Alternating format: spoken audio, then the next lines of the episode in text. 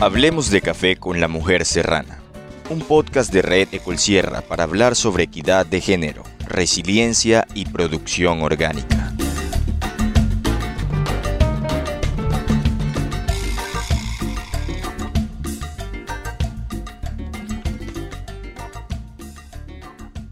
Mirosalva Mesa es una mujer de risa fácil y escandalosa de esas que mientras habla contagia la alegría, el entusiasmo y también inevitablemente la tristeza. Es de las asociadas fundadoras de la red Ecol Sierra y la suya es una tremenda historia de valentía y superación. Yo nací en esta finca. Aquí nací, aquí crecí y aquí estoy. Yo tenía cinco años cuando mi papá y mi mamá comenzaron a tener ya problemas. Mi papá decía que no, que a las mujeres no se le podía dar de estudio, porque eso era plata perdida, porque después se iban a servirle al marido y se quedaban nada más con el gasto. Eso era lo que él pensaba. Entonces mi mamá comenzó a meterle pleito por eso para que yo estudiara. Entonces me internó en Minca. Y allá cogieron así como cuando uno hace una cochera para un marranito y lo mete allá en la cochera y le dio las tres raciones y ya. Y eso me rebeldizó a mí demasiado, me volví muy rebelde porque yo quería estar, era con mi familia, porque nadie me quería. La embarré en el colegio. Dije, ¿me sacan a las buenas? O... Entonces me expulsaron por un año del colegio. Estaba yo haciendo tercero de primera y de ahí no estudié más nada. El amor de Mirosalva Mesa por el campo no surgió a partir de rutinas amorosas con mamá, papá o abuelos que le enseñaran a ordeñar, sembrar y abonar. Surgió durante su adolescencia, más bien por la necesidad de escapar de la crudeza de su realidad en la que había maltrato y abuso. Y de ahí le di la patica a mi papá y dijo, pues ahora se va para la finca a trabajar. Entonces, como ya mi papá estaba casado con la otra señora, ya mi mamá no. Entonces, pues ella me trataba muy mal. Yo sufría mucho con mi madrastra, a veces me negaba la comida. Yo le cogí mucho amor al, al monte, la soledad. Y cuando yo hacía los oficios en la casa y me desocupaba un poquito, entonces me iba por todos esos caños abajo, por allá, con una libreta, a escribir cosas y a echar barquitos de ahí para abajo para que los llevara a la corriente a ver quién venía a auxiliarme, como todo niño. Y esa tabla de salvación llegó cuando ella tenía 13 años de edad. Fue un hombre que le ofrecía salir de esa casa en donde ella quería huir. A los 14 años la convirtió en mamá y en la señora de servicio de su suegra. El tamaño de las responsabilidades a tan corta edad la obligaron a madurar temprano. Y hasta que yo me aburrí, por ahí se me arrimó alguien. Y yo dije, con este va a ser, yo de aquí me largo. Y me fui. Ya tenía mis hijos. y ya cinco hijos. Yo tengo cinco hijos. Y ya yo vi que no podía. Y me fui para Santa Marta pan de mi mamá. Ya mi mamá vivía en Santa Marta, tenía una casita por allá. Y me fui, con, e, me fui para allá. A los 23 años, con la ayuda de un sobrino que se convirtió en su hermano, estudió durante un año corte y confección, porque él quería que hiciera algo para que se defendiera. Edilson, que es como se llamaba ese hermano de crianza, fue para Mirosalva ese apoyo que no encontró en sus hermanos de sangre.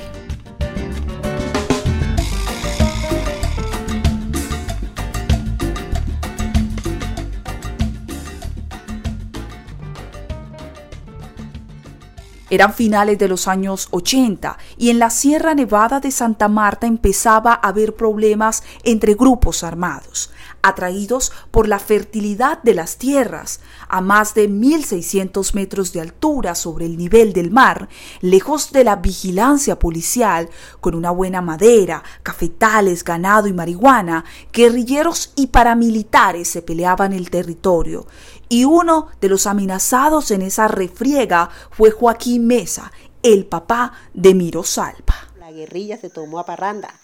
Eso cuando nos vimos fue rodeado de toda esa gente. Hablaron de un tal Hernán Giraldo, nos mostraron las fotos de Hernán Giraldo. Bueno, eso allá lo tuvieron. Y le dijeron, nosotros venimos a esto, esto, esto y esto. Cuando llegó mi compañero, ¿y qué pasó? Dijo, no, que la guerrilla, que tal, que yo no sé qué, y estaba cayendo un serenito.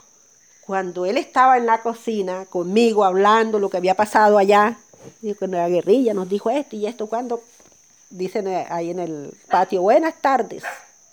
Y salgo yo a ver, yo veo los tipos y dije, ay, Señor bendito. Yo llegué, los saludé y todo eso, y dice que ellos tenían hambre. Yo le dije, ¿usted qué quieren que yo haga? Y le dije, que nos haga el favor y nos prepare comida, somos cinco. Y yo le he dicho, yo no tengo liga. Y el Señor me dice, pero es que yo veo mierda. Y le dije, ¿qué quiere decir usted con eso? Dije que donde hay mierda de gallina hay que comer. Mátenos una gallina. Yo cogí con todo el susto del mundo y comencé a prepararle su comida. Y bueno, ya cuando les hice su comida, que ya se bañaron y todo eso, yo le dije, oiga, yo necesito hacerle una pregunta a usted antes que se vayan a dormir.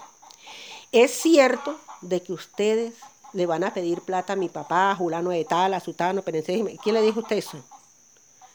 Dije, vea, nosotros le quitamos 300 mil pesos a su papá en este momento y lo dejamos comiendo mierda. nosotros no venimos a eso, nosotros venimos a otras cosas muy distintas a eso. Al principio yo estaba tranquila. Eh, la eh, tranquilidad de nosotros se acabó cuando eh, alguien me dijo, en Parranda hay unos muertos. En la sierra, desde entonces, nadie volvió a dormir tranquilo. Había matanzas, restricciones de movilidad, ausencia de comunicaciones, enfrentamientos y amenazas. Paramilitares, farqueanos y helenos tenían fuego cruzado y los campesinos estaban en la mitad. ¿Ya ellos duraron qué? 17 años aquí duró las varas aquí hasta que ya comenzaron a, cambiar sus ideales. Entonces le dije, nosotros somos neutros. Dije, que ustedes no pueden ser neutros. Y dije, no, pues, mi papá siempre dice que el que no sirve para matar sirve para que lo maten. Entonces, la guerra no es de nosotros, la guerra es de ustedes. Ustedes fueron los que comenzaron su problema, ustedes verán cómo lo... Dije, pero es que nosotros estamos luchando por ustedes. ¿Y qué carajo les ha dicho a ustedes que luchen por nosotros? Yo me enfrentaba a ellos, yo me volví objetivo militar de la FARC me volvió objetivo militar de los helenos. Me volvió objetivo militar de los autodefensas. Pero para la gloria y la honra del Señor estoy aquí.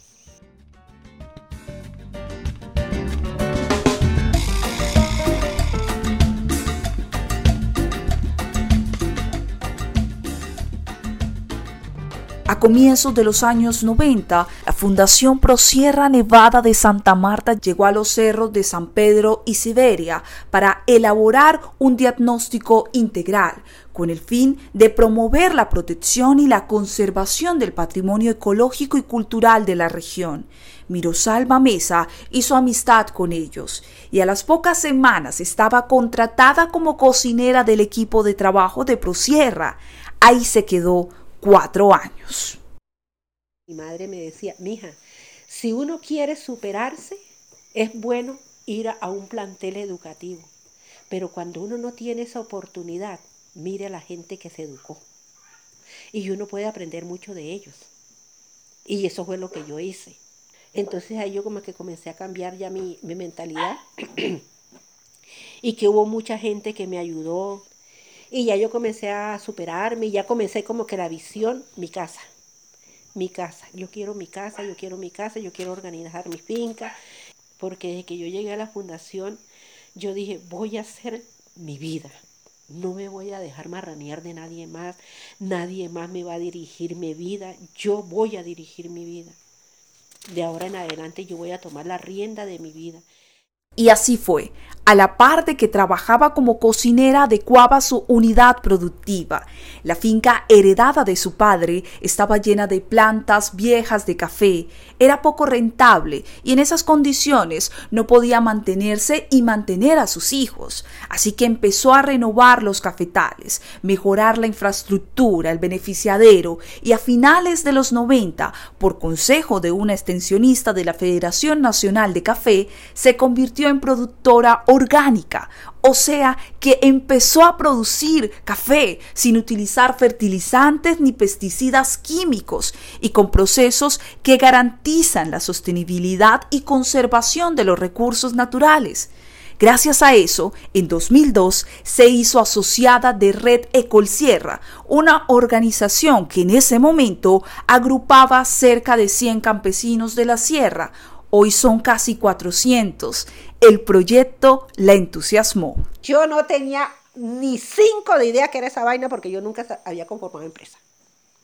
Yo no tenía idea de eso. Pero mi mamá siempre decía, mija, el son que le toquen baile. Entonces yo dije, vamos a ver qué sucede aquí. Uno tiene que aprender. Total que de que ahí comencé yo como que a ver otro mundo. Que ya yo llevaba mi café allá, me lo compraban. Que ya la red ya iba subiendo poquito a poquito, milímetro a milímetro, subiendo.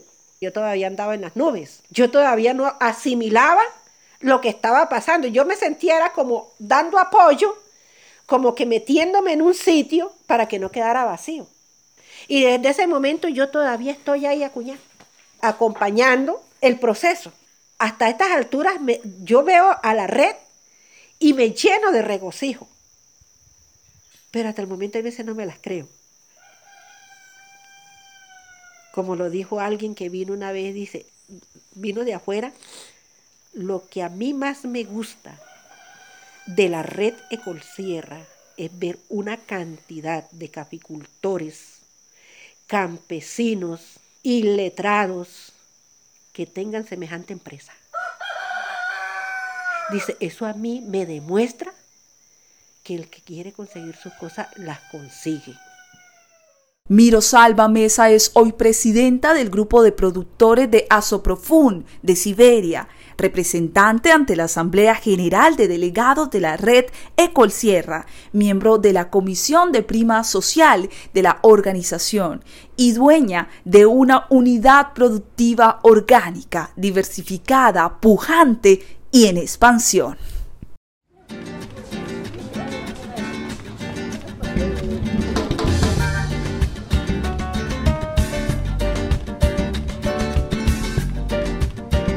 Hablemos de café con la mujer serrana, un podcast de Red Ecolsierra para hablar sobre equidad de género, resiliencia y producción orgánica.